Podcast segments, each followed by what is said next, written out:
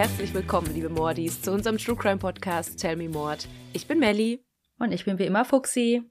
Wir sind diese Woche bei dem Buchstaben V und ich musste so lachen, als Fuxi mir letzte Woche ihren Titel verraten hat. ja, ich habe mir schon gesagt, ich bin weird, vielleicht bin ich auch ein bisschen kindisch, keine Ahnung.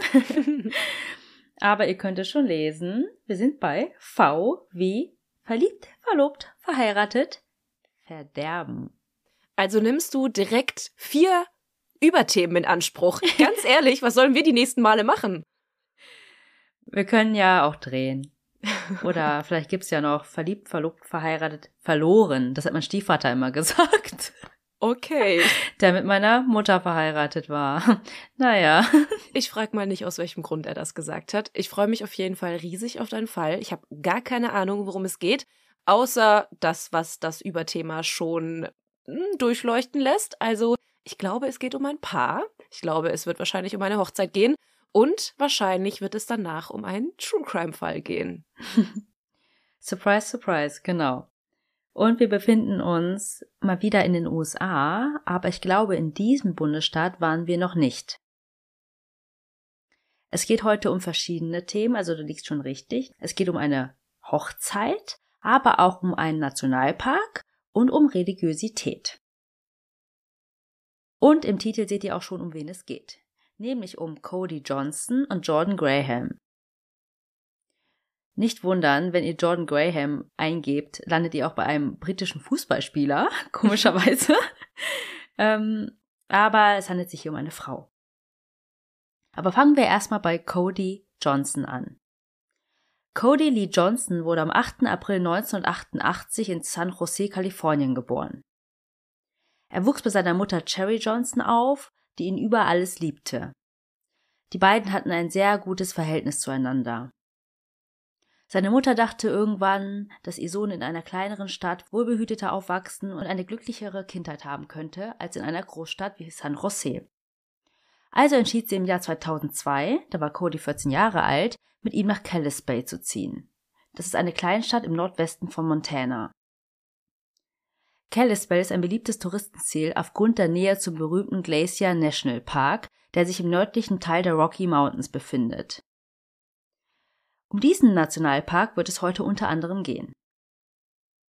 Und ich habe mir natürlich online Fotos von diesem Nationalpark angeschaut und Melly, oh mein Gott, er ist so atemberaubend. Es wäre auch mein Traum, da Urlaub zu machen.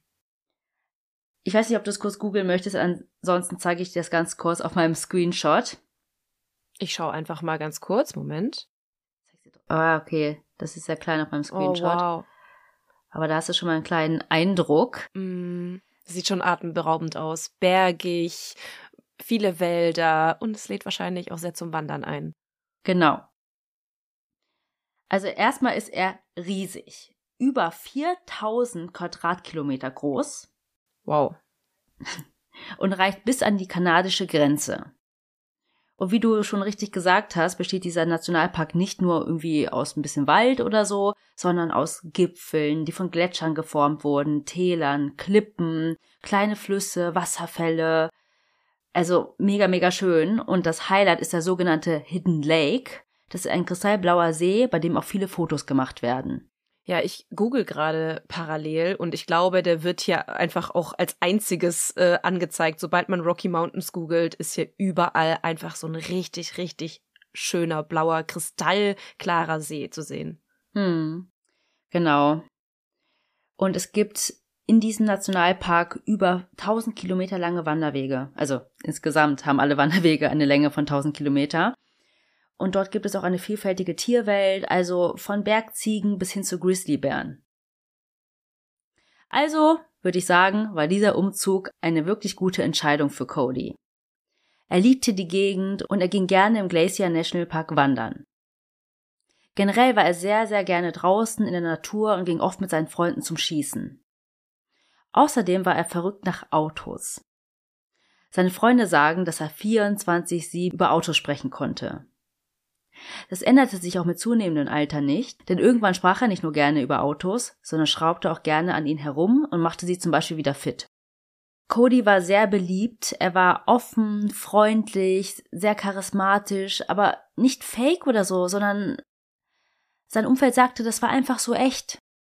Zudem war er auch witzig, scherzte gern herum und seine Freunde sagen auch über ihn, dass er total selbstlos war. Also sie sagen, dass er alles für jeden tun würde und einfach ein gutes Herz hatte. Und durch diese Art hatte er auch viele Freunde. Also es hieß auch wirklich in so vielen Dokus und Interviews, He was such a good guy. Mhm. Nach seinem Abschluss arbeitete er bei Nomad Communications, das war eine Kommunikationsfirma. Dieser Job gefiel ihm auch sehr gut, unter anderem, weil er dort zusammen mit seinem Onkel und Freunden zusammenarbeiten durfte. Sein Chef war tatsächlich sein bester Freund aus der Kindheit, Cameron Fredrickson. Cody hatte also ein gutes Leben, so wie seine Mutter Sherry sich das für ihn gewünscht hatte. Das Einzige, was zu seinem Glück noch fehlte, war die richtige Frau an seiner Seite. Er wollte die Liebe seines Lebens finden. Mit ihr möchte er sich eines Tages niederlassen, also ein Haus haben und eine Familie gründen. Er liebte nämlich Kinder. Und eine potenzielle Lebenspartnerin lernte er dann auch kennen, im Oktober 2011. Ihr Name war Jordan Lynn Graham. Sie wurde im August 1991 geboren. Charakterlich war sie ganz anders, wenn nicht sogar das komplette Gegenteil zu Cody. Sie war sehr schüchtern, ruhig, also sie redete nicht viel und war eher introvertiert. Sie war eher so der Typ, der sich erst mehr öffnete, wenn sie jemanden gut kennt. Was ja auch überhaupt nicht schlimm ist. Mhm. Und wenn sie da mit jemandem warm geworden ist, konnte sie auch richtig albern sein. Und diese Seite von ihr lernte Cody kennen und auch lieben. Ein großes gemeinsames Hobby der beiden waren eben diese Outdoor-Aktivitäten, denen man dort halt sehr gut nachgehen konnte. Und wie Cody liebte auch Jordan Kinder. Während der Highschool half sie in einem Kindergarten aus und nach ihrem Abschluss arbeitete sie als Nanny für Familien aus ihrer Kirchengemeinde. Jordan war nämlich sehr religiös. Sie wuchs in einer sehr strengen katholischen Familie mit festen Regeln und hohen Erwartungen auf. Von klein auf war sie in der Kirche eingebunden und engagierte sich dort. Und all ihre Freunde kennt sie auch aus der Kirche. Und ihr Glaube ist ihr sehr wichtig. Deswegen wünschte sie sich jemanden, der ebenfalls in die Kirche ging und sich dort engagierte. Und das passte dann auch sehr gut, denn die beiden, Cody und Jordan, lernten sich im Oktober 2011 bei einem Mittagessen in der Kirche kennen.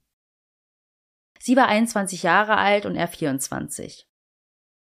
Bevor Cody Jordan traf, war er auch religiös, also deswegen war er ja in der Kirche, aber eher so lockerer. Also auf jeden Fall war er nicht so ernsthaft engagiert wie Jordan. Mm, also eher so Kirchengänger bei bestimmten Festtagen. Genau.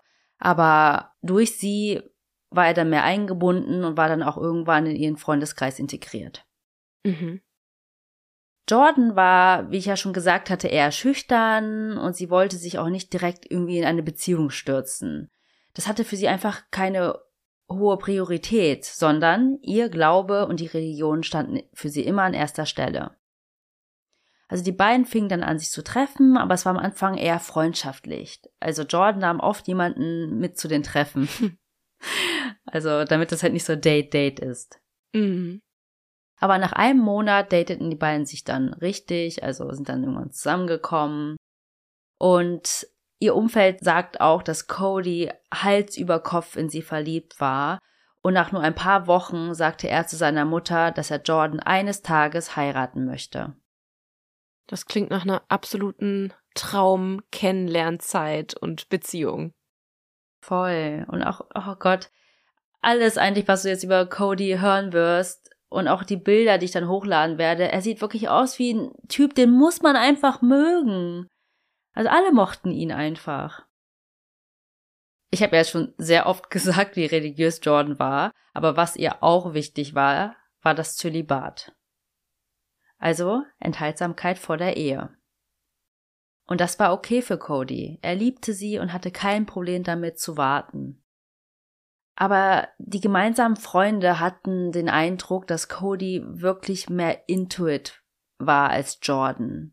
Also einige dachten, ja, vielleicht liegt das an Jordans schüchternen und zurückhaltenden Art, aber für andere macht es wirklich den Eindruck, dass sie nicht so richtig in Cody verliebt war.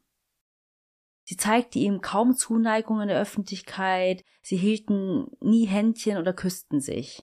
Also ich meine, jeder ist da anders, aber es war wohl schon sehr auffällig, weil Cody von seiner Art ja eigentlich anders war. Mhm. Könnte es auch an dem Zölibat gelegen haben, dass sie da einfach ein bisschen zurückhaltender war oder? Ich weiß nicht, ob man das so pauschal sagen kann. Also da ist auch jeder anders, aber auch wenn jemand keinen Sex vor der Ehe hat, ähm, ist ja alles andere davor ja in mhm. Ordnung. Mhm. Körperlichkeit. Also Küsse, Hände, ja. genau. Und nach einem Jahr Beziehung machte Cody Jordan einen Antrag. Das war im Dezember 2012. Einige von Jordans engsten Freundinnen waren tatsächlich etwas überrascht darüber, dass sie Ja sagte. Sie sagen, dass sie den Eindruck hatten, dass Jordan nicht Cody liebte, sondern die Vorstellung vom Heiraten und der Hochzeit. Die beiden haben sich für den ersten Hochzeitstanz sogar einen eigenen Song schreiben lassen, den Jordan selbst singen sollte. Oh. Also mega romantisch. Und die Frau, die den Song schrieb, sagte, dass sie das Gefühl hatte, dass die beiden mega verliebt waren. Also es war wirklich alles perfekt geplant. Die beiden kauften sich ein Haus, in das sie dann nach der Hochzeit gemeinsam einziehen würden. Ich finde das mit dem Song auch eine richtig süße Idee. Ich habe das tatsächlich am Freitag erst von einer Freundin gehört, die auf einem Junggesellenabschied einen Song aufgenommen haben, quasi eine Abwandlung von einem bestehenden Lied. Ich verrate jetzt nicht was, weil ansonsten mache ich vielleicht die Überraschung kaputt. Und der wurde auf das Paar umgedichtet, von den Mädels aufgenommen und wird auf der Hochzeit jetzt ausgespielt. Und da bin ich auch schon sehr gespannt, was die Personen erzählen, weil ich fand die Idee einfach so, so schön, wenn auch so, ich weiß nicht, die persönliche Beziehung dann mit aufgenommen wird. Und ich kann mir auch vorstellen, dass die Familie das halt auch mega abfeiert. Wird bestimmt der Ohrwurm des Abends. Ja, genau, entweder so oder was ich auch kenne, ist, dass ähm, jemand von den Gästen oder die Schwester oder so ähm, einen Song singt. Mhm. Statt irgendwie eine Band oder so. Aber jeder wie er möchte. Ich judge auch nicht, wenn dann einfach irgendein Klassiker gespielt wird. also es war einfach perfekt geplant. Die lernten sich kennen, wussten sehr früh, dass sie zusammen sein möchten, oder zumindest wusste Cody das, haben sich verlobt, ein Haus gekauft und nach der Hochzeit wollten sie zusammenziehen und dort sich niederlassen und eine Familie gründen. Und der große Tag rückte immer näher. Und Jordan wurde nervös. Und sie wusste ja, was sie in der Hochzeitsnacht erwarten würde. Codys Freunde sagten, dass Jordan sich auf der Hochzeit total merkwürdig verhielt, also zum Beispiel schaute sie während der Zeremonie Cody kaum in die Augen, sondern starrte die ganze Zeit auf den Boden. So als ob sie gar nicht da sein wollte. Mhm. Aber andere dachten, ja, vielleicht war sie einfach nervös, denn an so einem Tag liegt ja die ganze Aufmerksamkeit auf dem Brautpaar. Mhm. Und wer weiß schon, wie sie sich wirklich gefühlt hat. Und Cody war das komplette Gegenteil. Während der Feier sagte er zu gefühlt allen Gästen, dass er so glücklich ist, jetzt mit ihr verheiratet zu sein und es sich für ihn so anfühlt, als ob er high wäre. Und dann sagte er noch, dass dieser Tag der schönste Tag seines Lebens ist. Ach, richtig süß. Voll. Und nach der Feier gingen die beiden dann in ein Hotel. Die Woche darauf hatten die beiden Urlaub und diese Zeit wollten sie nutzen, um sich in ihrem gemeinsamen Haus einzurichten. Und am letzten Tag dieses Urlaubs, also ein Tag bevor Cody wieder arbeiten gehen sollte, war er mit seinen Freunden zum Golfen verabredet. Aber diese Verabredung sagte er sehr kurzfristig ab, mit der Begründung, dass er mit seiner frisch gebackenen Ehefrau Zeit verbringen wollte und sie eine Überraschung für ihn hatte. Und wie du dir das vielleicht vorstellen kannst, Melly, seine Männerfreunde dachten dann natürlich an etwas Erotisches? Nicht jugendfreies, genau. es war ein Sonntag, also gingen Cody und Jordan natürlich morgens in die Kirche.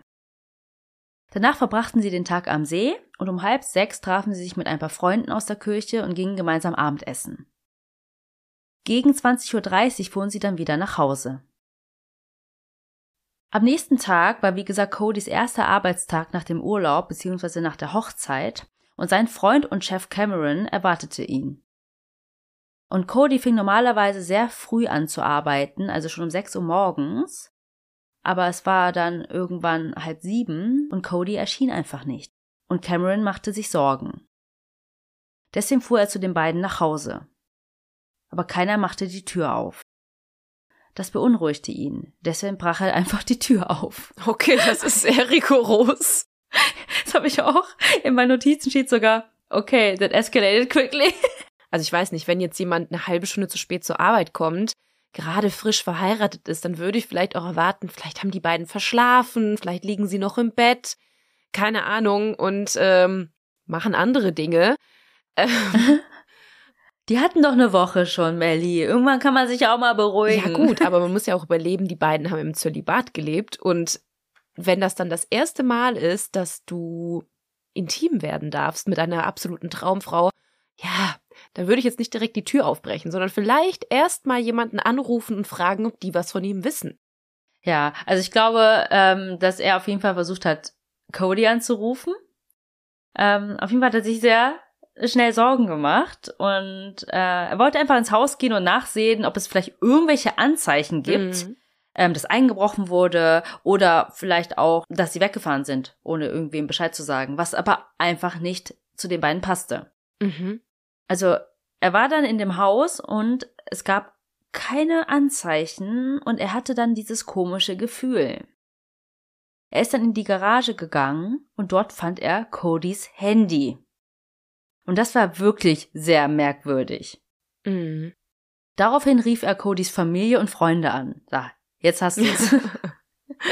ich meine, in dem Fall war es wahrscheinlich die richtige Reaktion von ihm. Aber keiner hatte Cody nach 20.30 Uhr am Vorabend mehr gesehen. Also da waren sie ja bei dem Dinner. Mhm. Und keiner wusste auch, wo Jordan abgeblieben ist. Cameron ging zur Polizei und gab eine Vermisstenanzeige für Cody auf. Das war am 8. Juli, also waren die beiden gerade mal eine Woche verheiratet. Später am gleichen Tag hörte endlich jemand was von Jordan. Sie schrieb einer ihrer Freundinnen und fragte, ob jemand wüsste, wo Cody ist. Mhm. Außerdem schrieb sie noch, dass Cody die Nacht davor das Haus verlassen hat und sie nicht wusste, mit wem er sich traf und wohin er wollte. Sie erzählte, dass sie dann in die Garage gegangen ist, um mit ihm zu sprechen, aber er war nicht dort. Dann ging sie raus in die Einfahrt und sah, wie ein Auto wegfuhr.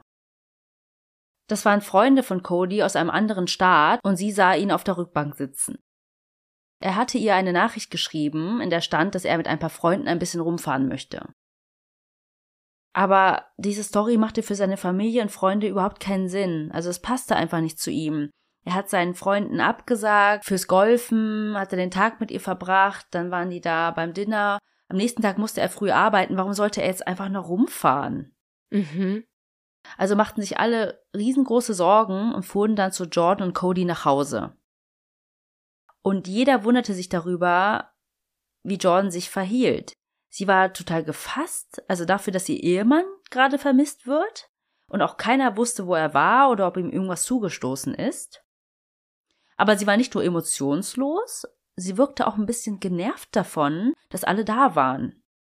Mhm. Irgendwie anstatt, dass sie dankbar für den Beistand und die Hilfe ist. Und sie wollte auch nicht wirklich mit jemandem sprechen oder darüber spekulieren, wo er sein könnte. Also zum Beispiel hat hier ihre Trauzeugin, die Kimberly, gesagt, ähm, lass mal sein Facebook anschauen, vielleicht hat er was gepostet oder hat er irgendwas geliked oder hast du Zugang zu seinem Bankkonto, vielleicht hat er ja was abgehoben oder irgendwas bezahlt. Ne? Irgendwie ja, ja. spekuliert. Mhm. Einfach jeder Spur nachgehen. Genau. Und dann haben sie natürlich gebrainstormt, okay, wir müssen Flyer verteilen. Ähm, Wer erstellt die? Wo können wir sie drucken? Sollen mhm. wir einen mhm. Aufruf machen auf Social Media, also Facebook zum Beispiel? Ob jemand ihn gesehen hat? Oder sollte man schon die Medien kontaktieren? Weil bei der Polizei war ja schon die Vermisstenanzeige. An einem Punkt war Jordan sogar so genervt davon, dass sie einfach aufsprang, in Ehering abnahm und quer durch den Raum warf. Okay, what? Und zur gleichen Zeit nahm die Polizei den Fall zum Glück sehr ernst. Weil oft ist es ja, ne, das hatten wir schon öfter jetzt im Podcast, ja, der ist ein erwachsener Mann, der ist noch nicht so lange weg, dann wartet einfach, er wird schon wiederkommen. Oder oh, vielleicht ähm, hat er jetzt doch keinen Bock mehr auf die Ehe gehabt, keine mhm. Ahnung. Mm, ist durchgebrannt oder hat eine andere kennengelernt ja. oder so. Aber in diesem Fall haben die das sehr ernst genommen, ist auch ein kleineres Städtchen und er wurde einfach von vielen auch als vermisst gemeldet, nicht nur von dem Freund und mhm. Chef. Und wahrscheinlich haben sie ja auch ihn beschrieben als Person und wenn das halt überhaupt nicht zu ihm passt, dass er das macht und so überglücklich war, verheiratet zu sein, ähm, da ist es auch nicht naheliegend, dass die Person einfach so verschwindet. Genau. Also die Ermittler befragten dann die Familie, Freunde und Kollegen und überall in der Stadt wurden dann diese Flyer aufgehängt. Und sie befragten natürlich auch Jordan. Mehrmals. Am 9. Juli, das war ein Tag nach der Vermisstenmeldung, schilderte sie den Ermittlern, was sie auch ihren Freunden erzählt hatte. Also, ne, dass die in der Kirche waren, dann den Tag im Nationalpark verbracht haben und dann beim Dinner waren und nach Hause gefahren sind. Sie erzählte dann auch, dass Cody auf dem Heimweg einen Anruf erhielt. Sie wüsste nicht, wer dran war, aber sie sagte, dass Cody auf jeden Fall nach dem Anruf sehr aufgebracht war. Deswegen wollte sie ihm ein bisschen Raum geben, um sich abzureagieren. Sie hatte ohnehin bemerkt, dass sie ihr Handy-Ladekabel in der Kirche vergessen hatte und wollte es doch am selben Abend holen. Dort erhielt sie dann die Nachricht von Cody, dass er mit den besagten Freunden, die von außerhalb kommen, wegfahren möchte. Als sie dann wieder heimkommt, gegen 22 Uhr, ist sie in die Garage gegangen, weil sie dachte, sie würde ihn noch erwischen oder sehen. Aber dann sah sie dieses Auto, wie sie sich jetzt erinnern kann, war es ein dunkelgrüner Sedan, wie dieser aus der Einfahrt fuhr. Sie glaubt, dass dieses Auto ein Kennzeichen aus Washington State hatte. Aber sie war sich nicht zu 100% sicher, denn ehe sie sich versah, war das Auto bereits um die Ecke gebogen. Und die Ermittler haben natürlich auch gefragt, hattet ihr Streit? Ne? War alles okay zwischen euch? Aber ihrer Aussage nach war alles zwischen den beiden in Ordnung. Und aufgrund ihrer Schilderung, dass es ein Auto war aus einem anderen Staat ähm, und dass es Freunde von außerhalb waren, überlegten die Ermittler, ob das vielleicht Drogendealer sein könnten. Mhm. Aber das verneinte Jordan. Sie sagte, dass Cody das öfter machte, weil er und seine Freunde ja Autos lieben dass sie einfach rumfahren, also auch mal an Orte, wo man etwas ungestörter schneller fahren konnte. Aber wer diese Freunde waren, konnte sie nicht sagen. Nee, sie hat gesagt, sie hat die nie kennengelernt, weil sie halt von woanders kommen. Mhm. Sie waren ja nur in Kalispell mit den gemeinsamen Freunden in der Kirche und die kannte er einfach von woanders oder von vorher. Aber trotzdem merkwürdig. Also, ich meine, du bist verheiratet und normalerweise erzählst du doch dann deiner Frau, mit wem du dich triffst. Du sagst ja nicht nur Freunde von früher. Also ich würde zumindest fragen, ja, wer sind denn diese Freunde? Oder mal wenigstens fragen, wie heißen die? Also ich glaube nicht, dass das jetzt irgendwie übergriffig ist, sondern es ist einfach Interesse. Und man spricht ja auch über die Vergangenheit und vielleicht hat er ja eigentlich auch schon vorher mal erwähnt, wer diese Freunde waren. Also es ist irgendwie schon sehr, sehr merkwürdig. Und vor allem waren die dann so close? Also anscheinend waren sie auch nicht auf der Hochzeit. Sie waren nicht auf der Hochzeit und sie sind einfach so aufgetaucht, plötzlich abends, und wollten mit ihm rumfahren. Also ich finde das schon ein bisschen komisch. Genau, und dass sie auch direkt verneinen konnte. Nein, das sind keine Drogendealer. Mhm. Aber ich weiß nicht den Namen. Ich weiß auch nicht, wo sie herkommen. Ich weiß auch nicht, welches Kennzeichen sie haben oder welches Auto sie fahren. Hm. Oder ja, nicht so richtig.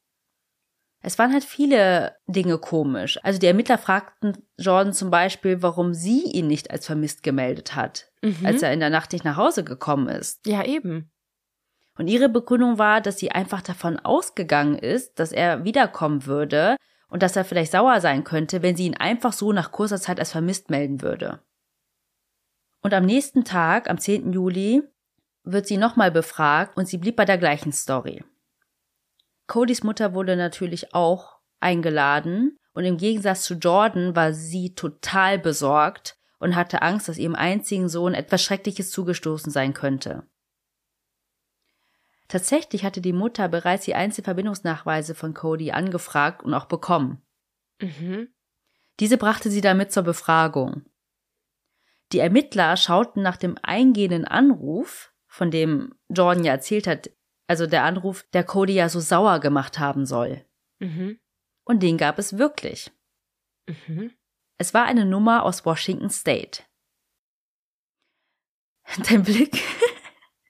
Jetzt bin ich verwirrt, okay.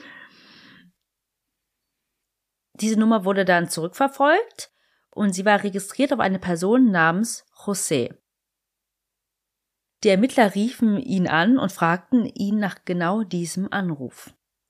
Und seiner Meinung nach war Cody alles andere als sauer. José hatte sich nämlich ein Werkzeug von Cody geliehen und er dachte erst, er hätte es verloren, hat es aber dann doch wiedergefunden und hat quasi nur angerufen, um ihm zu sagen, hey, ich kann es dir endlich wiedergeben. Also eigentlich eine positive Nachricht. Ja. Also natürlich konnte man nicht überprüfen, ob das wirklich genau der Inhalt des Gesprächs war. Mhm. Aber man konnte herausfinden, dass José nichts mit dem Verschwinden von Cody in dieser Nacht zu tun hatte, denn er hatte ein wasserfestes Alibi. In dieser Nacht bekam Josés Frau ein Baby und er war die ganze Zeit mit ihr im Krankenhaus. Ja gut, also ein besseres Alibi gibt's eigentlich nicht. Ja.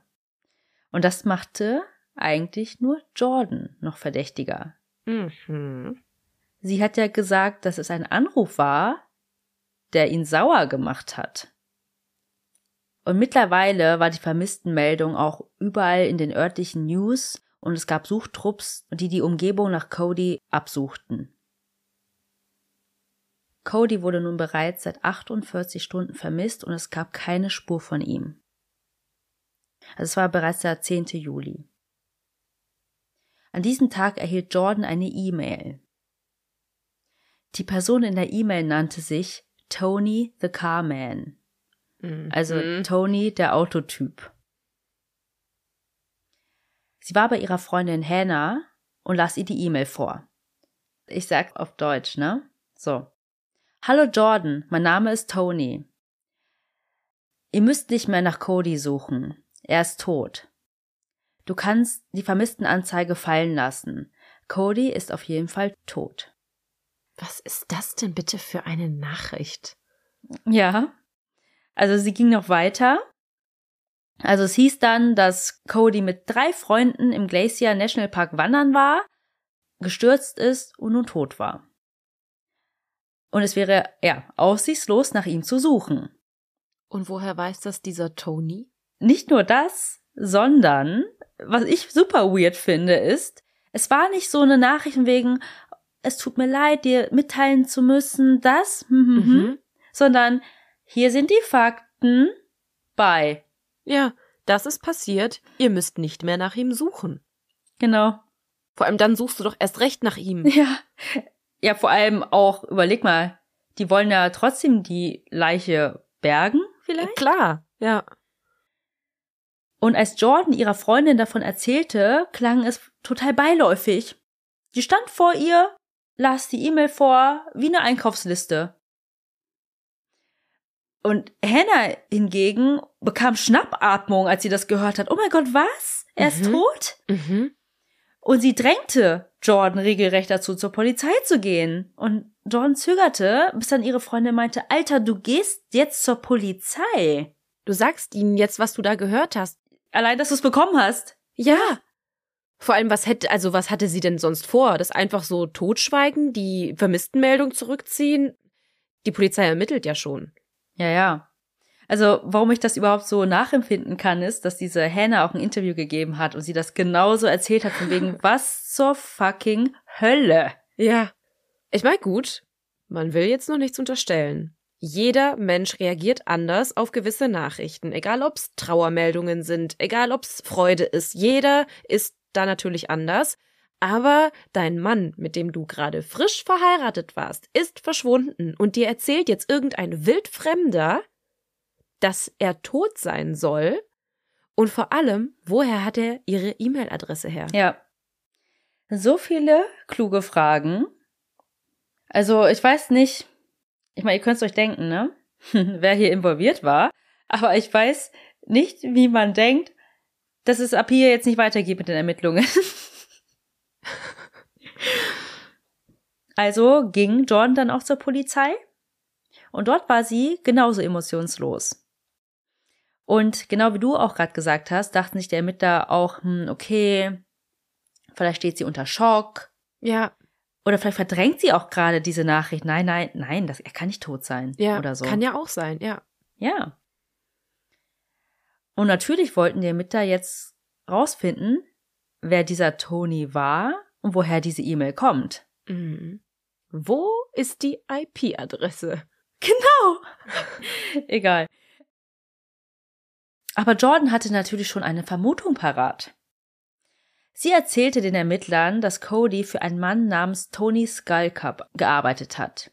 Sie hatte dann auch seine Kontaktdaten parat und gab sie an die Polizei weiter. Die Ermittler kontaktierten dann diesen Tony und luden ihn zur Befragung ein. Dieser wusste aber überhaupt nichts von all dem, also nicht mal, dass Cody vermisst war. Mhm. Gar nichts. Also der kam wohl auch nicht aus dieser Gegend. Er sagte dann auch, dass er gar nicht mit ihm arbeitet, sondern sich lediglich ein paar Mal mit ihm getroffen hat, weil sich beide für Autos interessierten. Und er hatte ihn auch schon länger nicht mehr gesehen. Also er gab auch total bereitwillig, freiwillig den Ermittlern sein Handy und Zugang zu all seinen E-Mail-Accounts. Und, surprise, keins der Accounts war Tony the Carman. Vor allem was für eine E-Mail-Adresse. Ich hab doch auch keine E-Mail-Adresse mit Melly the Podcast Woman. Hä? Ja, es ist äh, ganz komisch. Stell dir mal vor. Fuxi, Dog Owner.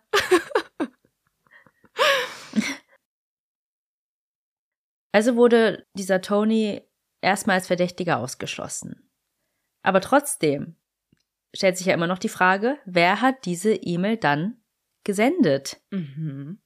Und vielleicht habe ich das noch nicht erwähnt, es handelte sich um einen Gmail-Account, also von Google.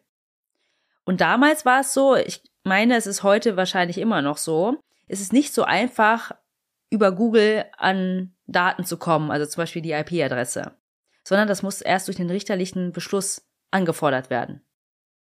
Parallel haben die Ermittler auch die Mobilfunkdaten von Cody und Jordan angefragt, aber das dauert ein paar Tage. In der Zwischenzeit mussten sie versuchen, anderen Hinweisen zu folgen. Also, was für Anhaltspunkte haben sie jetzt? In der E-Mail stand ja was vom Glacier National Park. Also suchten die Suchtrupps dort, aber sie waren natürlich überfordert, denn, wie gesagt, war das Gebiet riesig. Mhm. Und nicht alle Teile waren leicht zugänglich. Also Leute, ich lade da Bilder hoch, schaut's euch im Internet an, Videos, keine Ahnung.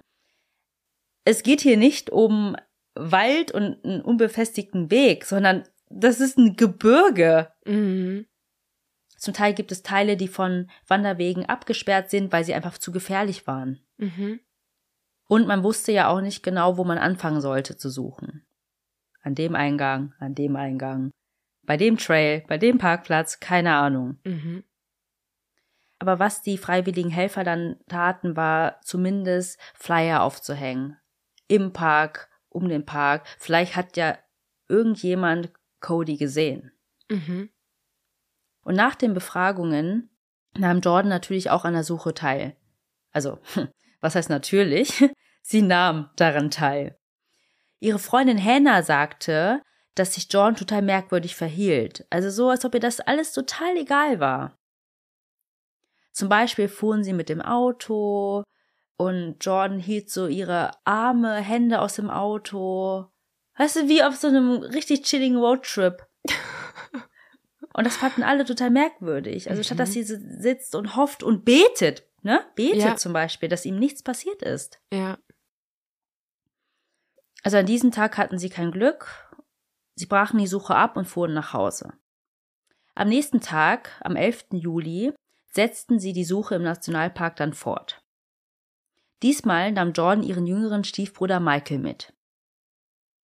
Als sie die Straßen lang fuhren, schlug Hannah immer wieder vor, da und da anzuhalten. Cody könnte ja hier sein oder dort. Also immer wenn sie quasi irgendwo vorbeigefahren sind, wo man hätte abbiegen können oder so. Mhm. Aber Jordan machte keine Anstalten anzuhalten. Dein Blick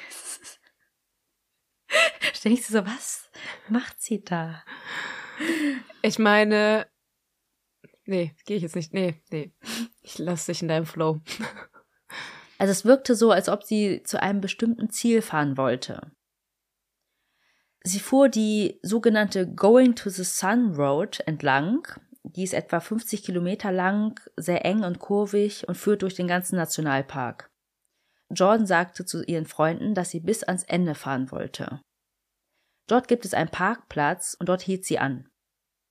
Jordan stieg aus und sagte, dass dies ein sehr besonderer Ort für sie und Cody ist und sie oft hierher kommen. Ja gut, also Jetzt macht so ein bisschen Sinn. ja, wollte ich gerade sagen. Also das macht Sinn, dass sie dann bis dahin fahren wollte, muss ich schon sagen. Von diesem Parkplatz aus gelangt man auf den sogenannten Loop Trail. Dieser Trail führt einfach an einer 80 Meter tiefen Schlucht entlang. Oh. Also ich zeig dir auch noch später Bilder. Das ist wirklich so, dass du da an so einer Klippe lang läufst und es da einfach 80 Meter tief runtergeht. Krass. Ohne Absperrung? Ohne. Teilweise ohne Absperrung. Mhm. Aber es ist auch, ähm, ich habe gesagt, ähm, relativ gefährlich. Aber du siehst dann auch Leute in Gruppen, zum Beispiel auch hier mit diesen Wanderstöcken und so. Mhm. Mhm. Also es ist nicht für Casual. Ich habe gerade meine Nike Freeze an und spazier da lang. Erzähl das mal den Leuten, die auf Bali den Kilinking Beach erreichen wollen. Alle Menschen. Flipflops. Ja, wirklich. Jeder, der jemals auf Bali war, wird wahrscheinlich diese Bilder kennen. Das ist ein atemberaubend schöner Strand, wenn du aber erstmal unten bist. Von oben sieht das Ganze auch wunderschön aus, aber der Weg darunter ist die reinste Hölle. Du weißt, dass ich nicht ganz unsportlich bin, aber ich bin auf dem Weg nach unten gestorben. Ich bin tausend Tode gestorben. Ich hatte zum Glück Turnschuhe an, aber die Menschen, die mir entgegenkamen, die meisten haben auf der Hälfte abgebrochen, haben versucht, mit Flipflops darunter zu kommen. Weil sie dachten, das wäre ja einfach so ein schicker Strand, wo man einfach runterlaufen könnte. Äh, äh, nein.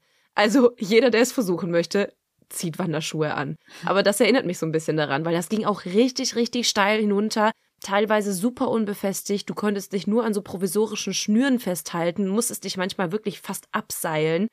Und das ist schon echt richtig gefährlich. Hm. Ja, also ich muss sagen, bei dem Nationalpark sollten die Leute schon besser vorbereitet sein. Ähm, man kann ja auf verschiedene Trails da gehen, Mhm. aber das zum Beispiel wäre dann so bei Komoot ähm, Kategorie fortgeschritten. Ja, ja. Also auf dem Trail befinden sich ein paar Felsen, über die man klettern muss, um dann an den Rand der Klippe zu kommen. Von dort aus hat man dann einen wunderschönen Ausblick, aber es ist halt super gefährlich, dort einfach zu stehen. Mhm. Deswegen sind diese Felsen auf der anderen Seite auch abgesperrt. Also der Suchtrupp, bestehend aus Jordan, ihrem Stiefbruder Michael, Hannah und zwei anderen Freunden, liefen den Trail entlang und als sie zu der Stelle mit den Felsen kommen, kletterte Jordan einfach auf die Felsen und sprang auf die andere Seite. What? Also es sah auch nicht so aus, als ob sie das das erste Mal gemacht hätte. Mhm. Dort stand sie dann, lehnte sich nach vorne, schaute die Klippe hinunter und sagte, ich glaube, er ist dort unten. Wie zielgerichtet. Und alle waren schockiert. Was? Hä? Ne? Ja. Dann beugte sich Jordan weiter nach vorne und sagte, Oh mein Gott, er ist es. Und das konnte sie sehen von 80 Metern Entfernung. Genau. Michael, also ihr Stiefbruder, kletterte ebenfalls über die Absperrung, um zu schauen, was seine Schwester meint. Er schaute dann hinunter, konnte sehen, dass dort etwas lag, aber seiner Meinung nach war das viel zu weit weg, um genau zu erkennen, was es war. Mhm. Aber alleine der Gedanke, es könnte sich um eine Leiche handeln, ließen Michael zusammenbrechen und er weinte hysterisch. Also er konnte sich überhaupt nicht beruhigen, weswegen die zwei anderen Freunde bei ihm blieben und Jordan und Hannah 30 Kilometer weiterfuhren zu einer Hütte, um von dort aus die Park Rangers zu informieren. Diese fuhren dann gemeinsam mit ihnen zu der beschriebenen Stelle zurück. Von oben sahen sie dann ein schwarzes Stück Stoff. Also es war schon so ein bisschen größer. Also ich rede nicht von einem Fetzen, Leute, ne? Mhm. sondern ein Stück Stoff und einen blauen Tennisschuh. Diesen trug Cody auch an dem Abend seines Verschwindens. Deswegen wurde dann eine größere Bergungsaktion für den nächsten Tag geplant. Also es war dann ein Anlass zu denken, es könnte wirklich eine Leiche sein, die dort unten liegt. Aber sie wussten auch, das wird eine größere Bergungsaktion. Wir können das nicht hier noch am selben Tag machen. Es braucht Mhm. die richtigen Leute, das richtige Equipment. Das muss einfach gut geplant sein. Also es hieß dann auch, ähm, dass diese Stelle so abgelegen war, dass wahrscheinlich nie jemand zuvor dort gewesen war. Also weil man da nicht runterklettert, sondern mhm. runterfällt. Also ich gehe jetzt nicht ins Detail, aber es war eine totale Herausforderung für das Bergungsteam, aber letztendlich konnte eine Leiche geborgen werden. Und diese war, wie man sich vorstellen kann, in keinem guten Zustand. Durch den Sturz hatte die Leiche schlimme Kopf- und Armverletzungen und sie lag auch im Wasser. Also es war jetzt kein tiefer See oder so, sondern wie so eine etwas tiefere Pfütze. Mhm. Aber, und das hat zur schnellen Identifikation beigetragen, hatte die Leiche ein Portemonnaie bei sich. Es war Cody Lee Johnson. Seine Familie und Freunde waren zutiefst bestürzt über diese Nachricht, vor allem seine Mutter Sherry. Sie war am Boden zerstört. Und Jordan? Keine Rührung. Sie sagte so nach dem Motto, jetzt wo wir seine Leiche haben, können wir uns um die Beerdigung kümmern und die Polizei hat dann nichts mehr damit zu tun. Mhm. Okay, Jordan. Aber falsch gedacht. Natürlich werden jetzt weitere Befragungen durchgeführt. Freunde von Cody sagten aus, dass Cody Höhenangst hatte. Also es machte überhaupt gar keinen Sinn, dass er dort herumgeklettert ist. Einige sagten sogar, jemand muss ihn dorthin gelockt haben, sonst wäre er nicht dorthin gegangen. Auch Kimberly Martinez, die Trauzeugin von Jordan, wurde wieder befragt. Sie sagte dann etwas, was die Ermittler hellhörig werden ließ. Jordan wollte Cody nicht heiraten. Jordan hatte ihrer Aussage nach ernsthafte Zweifel an der ganzen Beziehung, vor allem am Tag der Hochzeit. Sie hatte vor allem Angst vor der Hochzeitsnacht, Angst davor, mit Cody intim zu werden oder dahingehend unter Druck gesetzt zu werden. Mhm. Laut Kimberly hatten die beiden tatsächlich keinen Sex in der Hochzeitsnacht. Jordan erzählte ihm, dass sie ihre Tage hatte, also die komplette Woche nach der Hochzeit. Dadurch wollte sie vermeiden, mit ihm zu schlafen. Außerdem sagte Jordan zu ihrer Freundin, dass sie ausflippen wird, wenn er trotzdem was versuchen würde. Mhm. Aber das war jetzt auch nicht alles Hörensagen oder so, sondern Kimberly konnte das alles mit Textnachrichten belegen. Ich nenne sie es mal Kim. Nach der Hochzeit schrieb Jordan Kim, ich weiß nicht, ob es das Richtige war. Es ist gestern Nacht so viel passiert. Ich weiß es einfach nicht. Darauf antwortete Kim, letzte Nacht bei der Hochzeit oder letzte Nacht im Hotelzimmer. Und dann schrieb Jordan, verheiratet sein und nach der Hochzeit.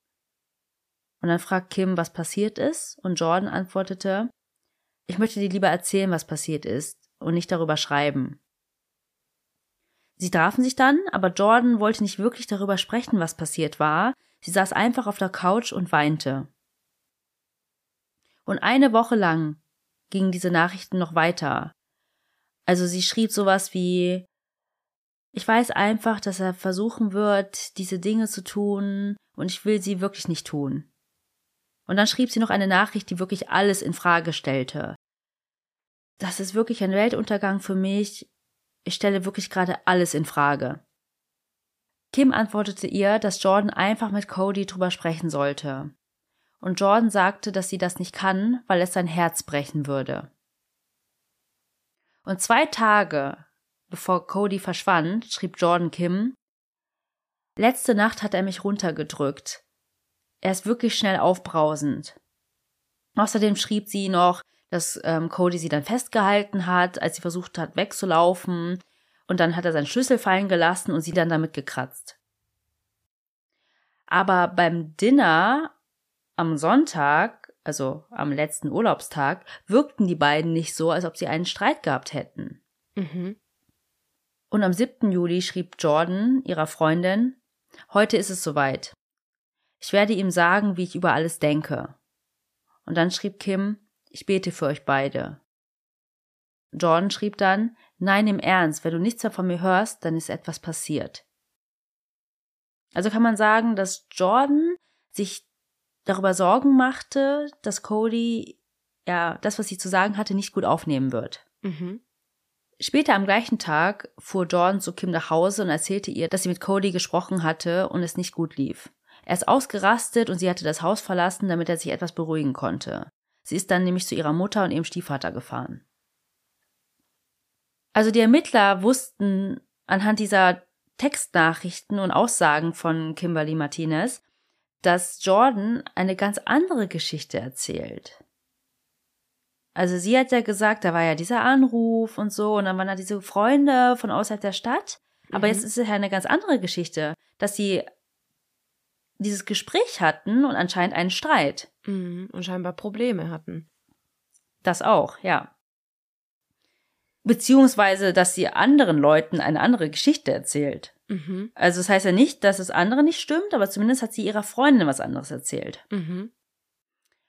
Die Ermittler befragten dann auch die Parkranger und sie sagten ebenfalls, dass sie sich sehr darüber gewundert haben, dass Jordan so emotionslos war.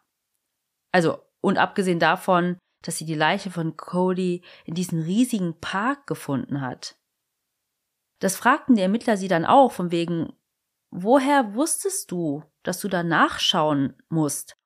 Und sie sagte, dass sie ein Gefühl von Gott bekommen hat, also vom Heiligen Geist. Dieses Gefühl hat sie dann zu diesem Ort geführt. Mhm, ist klar. Und Leute, die das sagen, haben meistens etwas damit zu tun. Nee, und dann hat sie auch noch gesagt, ja, dieser Ort stand auf seiner Bucketlist.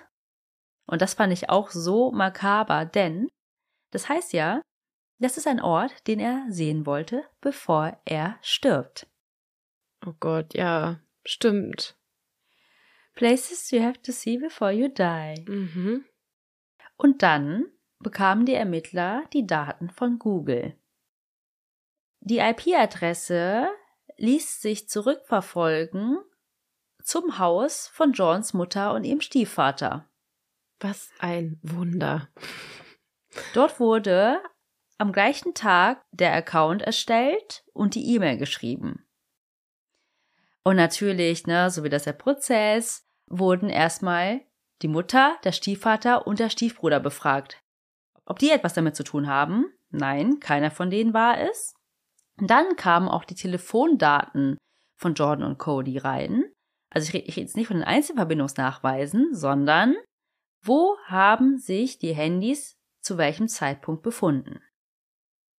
Und beide Handys waren im Glacier National Park am 7. Juli 2013 in der Nacht in der Cody verschwand. Am Eingang des Parks befindet sich eine Kamera, das ein Foto von jedem Auto macht, das reinfährt. Sie sahen dann Codys Auto mit zwei Leuten, die drin saßen, in den Park hineinfahren um 21.17 Uhr. Und um 20.30 Uhr haben sie ja das Dinner verlassen. Mhm. Das war dann der Beweis dafür, dass alles, was sie von dem Abend erzählt hatte, eine Lüge war. Konnte man denn erkennen, ob sie im Auto saß? Man konnte, also ich selbst habe es nicht so gut erkannt, aber es hieß in den Quellen, dass man gesehen hat, es waren Cody und Jordan. Und es ist ja schon super verdächtig, dass sie ja eine ganz andere Story erzählt hat. Am 16. Juli wurde Jordan dann wieder befragt. Und sie fing wieder an mit, ja, seine Freunde aus Washington State. Aber die Ermittler hatten ja alle Indizien und Beweise schon gesammelt und legten sie ihr dann vor. Und als sie das gesehen hat, knickte sie ein und weinte. Zum ersten Mal. Die ersten Emotionen, die sie zeigt. Sie wusste einfach, dass es jetzt vorbei war. Und sie erzählte den Ermittlern dann, was in Wirklichkeit passiert war. Nach dem Dinner hatte sie, wie sie ihrer Freundin ja auch erzählt hatte, das Gespräch mit Cody. In dem sie ihm sagte, dass sie nicht glücklich mit all dem ist, also mit der Beziehung, mit der Hochzeit, mit der Ehe und auch, ja, dass sie nicht mit ihm schlafen wollte. Und das war acht Tage nach der Hochzeit. Ihrer Aussage nach wurde er dann wütend, sie haben sich gestritten haben dann aber gemeinsam beschlossen, okay, ähm, wir machen erstmal so ein, eine Streitpause. und fahren zusammen zum Glacier National Park. Überleg mal, es war kurz nach neun Uhr abends. Es war dunkel. Was willst du da noch in dem Nationalpark? Das ist ja auch super gefährlich, so schon. Ohne 80 Meter tiefe Klippen. Ja. Also es war Sommer, ne? Also es war noch nicht stockdunkel oder Mhm. so. Ähm, aber es war schon sehr spät. Mhm. Und der Park liegt jetzt auch nicht direkt vor der Haustür von denen. Da mussten die ja auch noch ein bisschen hinfahren. Also, ja, wie du schon gesagt hast, es ist trotzdem komisch, so Mhm. spät. Und dann sind sie zu diesem Loop Trail gefahren, da lang gelaufen, über die Felsen geklettert und dort brach dann wieder der Streit aus. Cody soll sie angeschrien haben, es wurde handgreiflich. Sie drehte sich dann weg und wollte gehen. Er packte sie am Arm und zerrte an ihrer Jacke. Sie riss dann ihren Arm los und Cody und sie standen ja gerade an dieser Klippe. In diesem Moment, so erzählt sie das, oder so beschrieb sie das, beschloss sie, dass sie dieses Mal zum ersten Mal für sich einstehen musste und sie schubste ihn mit beiden Händen von der Klippe. Dann ist sie zurück zum Auto gelaufen und nach Hause gefahren. Sie sagt, es war ein Unfall. Also, es war nicht geplant. Also, sie sagte, sie hat ihn geschubst, aber sie wusste nicht, dass er dadurch hinunterstürzen würde. Mhm. Habe ich mir auch gedacht. mm, ist klar, ich glaube, der wäre nur hingefallen. Also, und sie hat natürlich auch gestanden, dass sie diese E-Mail geschrieben hat. Eben, Mhm. um das alles zu vertuschen. Und trotz all dem blieb sie tatsächlich erstmal auf freiem Fuß, weil die Ermittler noch mehr Beweise sammeln mussten. Sie musste also nicht mal in Untersuchungshaft. War denn da keine Fluchtgefahr? Also ich habe gelesen, dass sie nicht in Untersuchungshaft bleiben musste, weil sie keine Gefahr für die Gesellschaft darstellt. Aber sie war jetzt nicht einfach dann im Haus und konnte einkaufen gehen und machen, was sie wollte, sondern sie stand unter Hausarrest mit einem Mhm. GPS-Tracker bei ihren Eltern zu Hause. Ah, okay. Und am 22. Juli, also etwa eine Woche nachdem sie ja mit den ganzen Indizien und Beweisen konfrontiert wurde, war die Beerdigung von Cody. Und Jordan ging auch dorthin. Krass. Und sie soll während der ganzen Veranstaltung am Handy gewesen sein. Oh mein Gott. Und alle fanden das so respektlos. Also da gibt's auch ganz viele so Interviewausschnitte. Erstens, dass sie da hingeht, obwohl sie gestanden hat, dass sie schuld ist an seinem Tod und dann auch noch so frech sein und nicht mal wirklich teilhaben, während die Familie von ihm und die Freunde von ihm wahrlich trauern. Ihre engsten Freunde haben auch gesagt, dass das der Moment war auf der Beerdigung, dass sie wussten, das hat sie mit Absicht getan. Mhm. Und sie hat auch keine einzige Träne vergossen. Und ich weiß nicht wieso, es hat wohl alles ein bisschen länger gedauert, aber sie wurde erst am 9. September verhaftet. Mhm. Und auch während der Verhaftung war sie komplett emotionslos. Mittlerweile war dieser Fall auch landesweit in den News. Also es gab Schlagzeilen wie Brautschubs frisch gebackenen Ehemann nur acht Tage nach der Hochzeit von einer Klippe. Ich meine, wenn man diese Nachricht hört, ist wirklich catchy. Also es ist halt wirklich so der Inbegriff. Eigentlich, so wie du es auch aufgebaut hast, so eine Love Story, wie sie im Buche steht. Beiden sind verliebt, eine tolle Hochzeit und acht Tage danach ist einer von den beiden tot und Mhm. der andere ist verantwortlich dafür. Ja, ist auch so krass, dieses bildliche jemanden von der Klippe schubsen. Ja, ja. Ne? Ja, ja. Ja, vor allem fragten sich auch alle in den Medien dann auch, warum? Was war das Motiv? Also vom Gericht wurde auch eine medizinische Untersuchung von Jordan angeordnet, um zu schauen, ob sie körperlich und psychisch gesund war. Und das war sie. Und sie wurde im Oktober 2013 dann für Mord ersten und zweiten Grades angeklagt und außerdem für ihre Falschaussagen, also Mhm. misleading, ähm, wie haben die das genannt? Misleading Information, irgendwie sowas, ne? Mhm. Und für geplanten Mord ersten Grades ist das Strafmaß mindestens lebenslänglich ohne Aussicht auf Bewährung. Und der Prozess begann dann am 9. Dezember 2013. Jordan sagte nicht aus, also sie sagte gar nichts. Sie schwieg die ganze Zeit über und zeigte auch keine Emotion. Das Argument der Verteidigung war, dass sie Cody aus Notwehr geschubst hatte. Also, sie brachten die Argumente auf, dass sie ja sehr jung noch war, also 21 zu der Zeit. Es war alles nicht geplant gewesen. Und sie wäre ja generell so eine sehr sozial unverträgliche Person gewesen. Und er war einer, den alle mochten, everybody's darling. Und keiner hätte ihr geglaubt. Mhm. Dann wurden auch noch vor Gericht so Fotos und Videos von der Hochzeit gezeigt, um zu zeigen, wie glücklich sie war und dass es einfach nicht sein kann, dass sie es da schon geplant hatte. Und ich habe ja auch schon gesagt, dass ähm, Cody ja seine Golfpläne mit seinen Freunden abgesagt hatte, weil Jordan eine Überraschung für ihn hatte. Und das wurde dann von der Staatsanwaltschaft, also von der Anklage, angeführt als Beweis dafür, dass sie etwas geplant hatte. Ja, vor allem, was war denn sonst ihre Ausrede? Was hatte sie denn für ihn? Was war denn die Überraschung? Ja. Und jetzt kommt's. Ihr kennt mich ja, ich erwähne manche Sachen nicht ohne Grund. Man fand ja unten in der Schlucht dieses lange schwarze Stoffstück. Mhm. Und man geht davon aus, dass es eine Augenbinde war. Daran habe ich vorhin ohne Scheiß auch gedacht irgendwie so einen ganz kurzen Moment dachte ich ja, vielleicht hat sie ihn da hochgeführt, weil du hast ja auch gesagt, er hatte Höhenangst mhm. und er wäre da wahrscheinlich ja nicht freiwillig hingegangen, ohne jemanden, der ihn dahin führt. Genau. Aber das sind ja nur Vermutungen, Indizien. Man konnte mhm. ja nicht mhm. sagen, aha, diese Augenbinde mhm. hat Jordan eingepackt und ist dann mit ihm dahin gegangen oder sowas. Aber dann zur Überraschung aller einigte sich Jordan außergerichtlich. Also sie nahm einen Deal an. Am 12. Dezember 2013, also drei Tage nach Prozessbeginn, unterschrieb sie den Deal, dass sie für ein Schuldbekenntnis für Mord zweiten Grades eine 30-jährige Haftstrafe bekommen würde.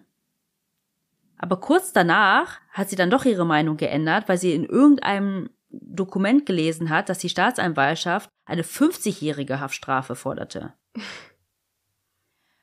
Aber sie konnte nicht einfach sagen, ja, nee, doch nicht, sorry. Ähm, deswegen musste ein Richter entscheiden, ob es bei dem Deal bleibt oder ob man den Prozess weiterführt. Und der Richter entschied sich dann gegen die Fortsetzung des Prozesses. Aber sie bekam dann die 30-jährige Haftstrafe. Ohne Aussicht auf Bewährung. Also heißt keine Chance auf vorzeitige Haftentlassung. Mhm. Codys Familie und Freunde hatten gehofft, dass sie lebenslänglich bekommen würde, weil so kommt sie ja mit 50 wieder raus. Krass. Ja, das war der Fall, den ich euch heute mitgebracht habe.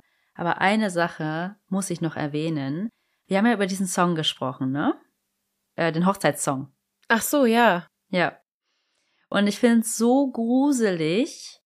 Es gibt in dem Song eine Zeile, in der es heißt, wie du zu einem höheren Ort kletterst und dann fällst, aber immer noch mir gehörst. Mm, instant Gänsehaut. Also how you climb to a higher place and then you fall, but you are still mine. Mhm. Und oh, ich habe ja schon gesagt, was für eine Sympathie ich gegenüber Cody entwickelt habe. Er wollte einfach nur die Liebe seines Lebens finden, ein Haus kaufen, eine Familie gründen, sich verlieben, sich verloben, heiraten und dann ist das passiert. Also richtig, richtig krassen Fall. Irgendwie so ein bisschen hat man es natürlich schon geahnt, auch wie du das Ganze schon eingeleitet hast. Und man hat auch durch deine ganzen Erzählungen halt wirklich total die Sympathie Cody gegenüber. Aber ich frage mich einfach, warum musste sie das tun? Vor allem, weil sie ja so religiös war und sie hätte ihn ja nicht heiraten müssen. Sie hätte ja einfach Nein sagen können. Sie hätte auch die Beziehung längst vorher beenden können. Und auch was das Sexuelle angeht, da hätte man mit Sicherheit auch eine Lösung finden können. Aber dann zu sagen, sie hat Angst und keine Ahnung, sie wüsste nicht, wie sie das sagen soll, finde ich ganz, ganz komisch. Auch überhaupt die Tatsache, dass er sich in sie verliebt hat, finde ich irgendwie komisch. Also ich weiß natürlich nicht, wie sie dann privat miteinander waren, aber so offensichtlich haben die beiden ja überhaupt nicht zusammengepasst. Ja. Ganz, ganz komischer Fall. Ja. Also die Mutter sagt auch am Ende, dass sie es einfach nicht versteht. Ähm, warum hat sie dann überhaupt den Antrag angenommen? Ja. Warum hat sie ihn nicht einfach verlassen oder mit ihm Schluss gemacht? Dann wäre er durch den Herzschmerz gegangen, aber das ist ja jetzt viel schlimmer. Was ich mir vorstellen kann, ist, dass eine Scheidung aufgrund ihrer Religiosität für sie schwierig war. Aber Mord ist in Ordnung. Ja. Also ganz ehrlich, ich glaube ihr nicht, dass das ein Unfall war. Glaube ich wirklich nicht. Ich weiß es nicht. Alles spricht irgendwie dafür, dass sie das irgendwie geplant hat und auch ihr Nachtatverhalten. Wenn es wirklich ein Unfall gewesen wäre, dann hätte sie sofort zur Polizei gehen können. Wenn sie ihn wirklich geliebt hätte, dann hätte sie alles aufklären können, hätte sagen können, was passiert ist, dann hätte sie meines Empfinden nach, vorhin habe ich das natürlich erwähnt, jeder reagiert anders, aber meines Empfinden nach Reue zeigen müssen, direkt und sagen können, keine Ahnung, es war vielleicht nicht die richtige Entscheidung, ihn zu heiraten, aber das war alles ein Unfall, das war ein Versehen und ich zeige Reue, wenn du wirklich an Gott glaubst und religiös bist, weil ich finde, das impliziert das. Zur Kirche gehen und brav vor sich hinbeten ist für mich nicht religiös sein. Ja. Ja, ich finde es immer so schwierig zu sagen, hä, man muss ja dann da radikal sein. Das ist wie, wenn man sagt, ich bin vegan, vegetarisch und man macht dann doch was anderes. Also, hä, du hättest aber gar nicht äh, das tun dürfen oder sowas. Weil ähm, ich glaube, obwohl ich will sie gar nicht in Schutz nehmen, aber in diesem Fall hat sie ja dann versucht, sich selbst zu retten. Natürlich. Der Selbstschutzinstinkt ist ja trotzdem da. Wenn es so passiert ist. Ja, ja, ja. Wenn genau. alles so war. Das ist ja auch nur ihre Sicht der Dinge. Cody konnte ja nicht mehr sprechen. Die genau. Chance hat sie ihm nicht mehr gelassen. Das ist interessant, weil die Mutter hat genau das Gleiche gesagt. Die einzigen, die wissen, was wirklich dort auf dieser Klippe passiert ist, sind zwei Leute und einer davon kann nichts mehr dazu sagen. Mhm. Und die überlebende Person kann natürlich erzählen, was sie will. Ja. Oh, krasser Fall, wirklich. Ähm, ich bin sehr gespannt, was ihr da draußen dazu sagt. Dein Überthema ist natürlich mehr als passend dazu. Also, im besseren Fall hätte man sich dafür nicht aussuchen können. Schreibt uns gerne bei Instagram oder Facebook, was ihr von dem Fall denkt. Glaubt ihr, sie war es? Glaubt ihr, es war ein Unfall? Oder denkt ihr auch, dass da mehr im Spiel war? Und was glaubt ihr, warum hat sie es getan? Eure Spekulationen lieben wir besonders. Schreibt uns gerne entweder über Direct Message oder was wir auch sehr gerne mögen, ist, wenn ihr selbst unter den Posts miteinander diskutiert und rätselt. Ihr könnt uns natürlich auch sehr gerne bei Spotify schreiben. Da gibt's eine neue Funktion. Viele von euch machen das auch schon ganz fleißig.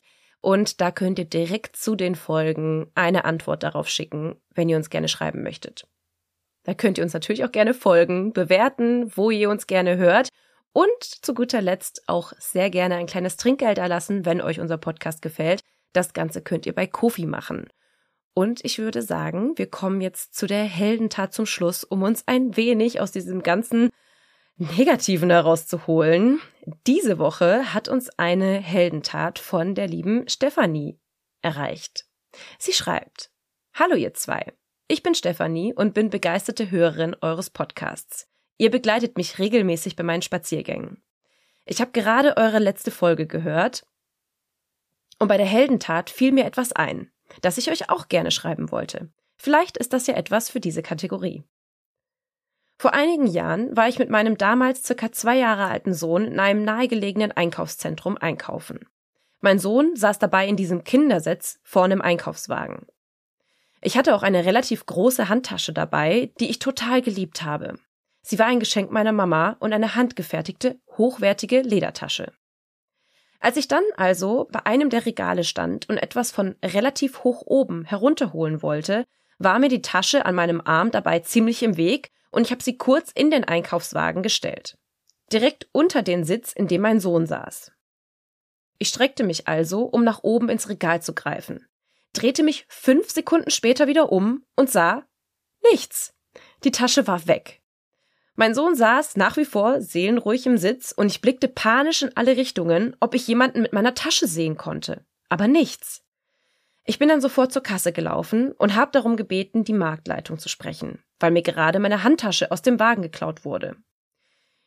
Diese war auch sofort da und hat auch direkt die Polizei verständigt.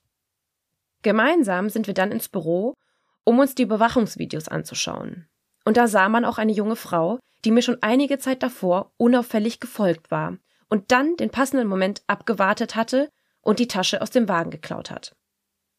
Sie ist dann sofort aus dem Einkaufszentrum gelaufen und danach sah man sie natürlich nicht mehr. Die Polizei hat dann, der Form halber, trotzdem noch meine Daten aufgenommen und Anzeige gegen Unbekannt erstattet, aber ich habe mich eigentlich sofort mit dem Gedanken abgefunden, dass ich die Tasche und den Inhalt nie wiedersehen werde. Das hat mir auch die Polizei bestätigt. Ich hatte meine Geldbörse drin, meinen Schlüssel, sämtliche Dokumente, Führerschein, Versicherungskarten, Autozulassung und so weiter. Aber wie gesagt, für mich war klar, dass die Sache erledigt ist. Aber am nächsten Tag passierte Folgendes. Wir wohnen in einem Haus, bei dem einige der Fenster direkt auf die Straße rausgehen, unter anderem unser Wohnzimmerfenster. Am frühen Abend klopfte es plötzlich am Fenster. Ich habe mich ziemlich erschrocken, weil ich keine Ahnung hatte, wer da einfach anklopft. Also bin ich zum Fenster gegangen, habe rausgeschaut und sah eine vierköpfige Familie draußen stehen. Vater, Mutter und zwei Jungs. Ich war total verwirrt und fragte, ob ich ihnen helfen könne. Die Mutter meinte, ob ich die Frau so und so wäre, und ich antwortete überrascht mit Ja, die bin ich. und habe mich im selben Moment gefragt, woher sie das denn wusste. Da zaubert sie plötzlich meine triefend nasse Handtasche hinter ihrem Rücken hervor und hält sie mir vors Gesicht. Sie erzählte, dass sie mit ihren Jungs bei einem Spielplatz in der Nähe des Einkaufszentrums waren und dort ein kleiner Bach vorbeifließt. Die beiden Jungs haben dort beim Bach gespielt und einer der beiden sah plötzlich meine Handtasche im Bachbett liegen und hat sie geholt. Die Mutter hat dann hineingeschaut und in meinem Zulassungsschein meinen Namen und meine Adresse gesehen. Und sie haben beschlossen, einfach zu uns zu gehen, in Klammer, circa 30 Minuten zu Fuß, und mir die Tasche zu bringen. Ich war so perplex und baff, dass ich im ersten Moment gar nicht wusste, was ich sagen soll. Erstmal die Tatsache, dass meine gestohlene Tasche schon am nächsten Tag wieder aufgetaucht ist, beziehungsweise dass sie überhaupt wieder aufgetaucht ist und dass diese Familie so süß war und sie mir einfach vorbeigebracht hat. Die zwei Jungs waren so stolz und waren richtig süß. Ich wollte die Familie dann zu uns hereinbitten, um mich ordentlich zu bedanken, aber sie haben abgewunken und gemeint, es wäre schon okay so und sie hätten es gern gemacht. Anschließend kamen wir dann darauf, dass die Diebin meine Tasche offenbar nach Wertsachen durchwühlt hat, denn das Bargeld aus meiner Brieftasche sowie meine zwei Bankkarten waren weg, genauso wie meine Sonnenbrille. Den Rest hat sie offenbar als für sie wertlos einfach in den nahen Bach geworfen. Ich finde jedenfalls die Familie total heldenhaft und bin ihnen bis heute dankbar dafür, dass sie mir meine geliebte Tasche wiedergebracht haben. Wie gesagt, vielleicht ist diese Geschichte ja etwas für eure Rubrik auch wenn sie ein bisschen lang geraten ist. Ja. In jedem Fall, ganz liebe Grüße aus Wien. Ich freue mich schon auf eure nächsten Folgen. Stefanie. Mal was aus Österreich, oder? Ja, mal äh, ganz was Neues. Aber ich fand das eine richtig süße Heldentat. Vor allem, ich kann mich so relaten, wenn man denkt, man hat was verloren, es ist jetzt für immer weg. Diese Situation habe ich schon mal mit meinem Handy im Club gehabt. Und plötzlich taucht das wieder auf und du denkst dir so, ja, Gott sei Dank.